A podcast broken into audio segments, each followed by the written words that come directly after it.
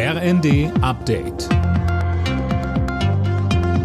Stündlich neu. Auf den Punkt informiert. Ich bin Fabian Hoffmann. Deutschland und Frankreich wollen in der EU Reformen voranbringen. Das haben Kanzler Scholz und Präsident Macron beim Festakt zum 60. Jahrestag des Élysée-Vertrags in Paris angekündigt. Den aktuellen Herausforderungen könne man nicht mit einem Rückzug begegnen, so Scholz. Wir sind dazu aufgerufen, den Fortschritt Europas möglich zu machen.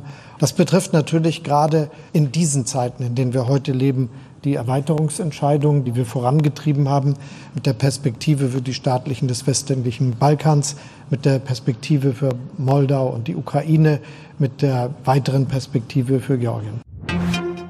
Das Bundesverteidigungsministerium will den Spiegelbericht über die Liste mit Leopardpanzern nicht kommentieren. Das Papier gilt als Grundlage für mögliche Panzerlieferungen an die Ukraine. Tim Britztrup berichtet. Verteidigungsminister Pistorius hatte angekündigt, dass erstmal der genaue Bestand erfasst werden soll, bevor Leopardpanzer an die Ukraine geliefert werden.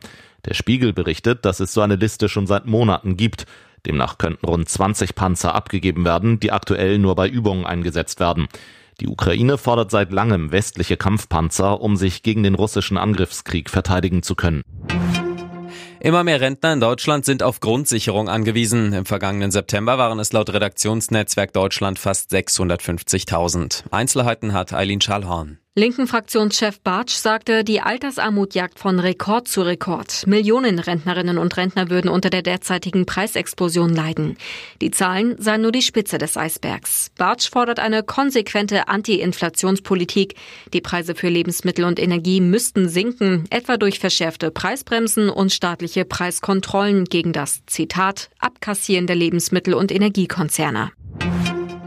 Im vergangenen Jahr haben über 920.000 Menschen einen Asylantrag in der EU gestellt. Das sind rund 50 Prozent mehr als im Vorjahr, berichtet die Welt am Sonntag. Die meisten Anträge wurden in Deutschland gestellt, gefolgt von Frankreich, Spanien und Österreich. Die Ergebnisse der Sonntagsspiele in der Fußball-Bundesliga, Dortmund-Augsburg 4 zu 3 und Gladbach-Leverkusen 2 zu 3. Alle Nachrichten auf rnd.de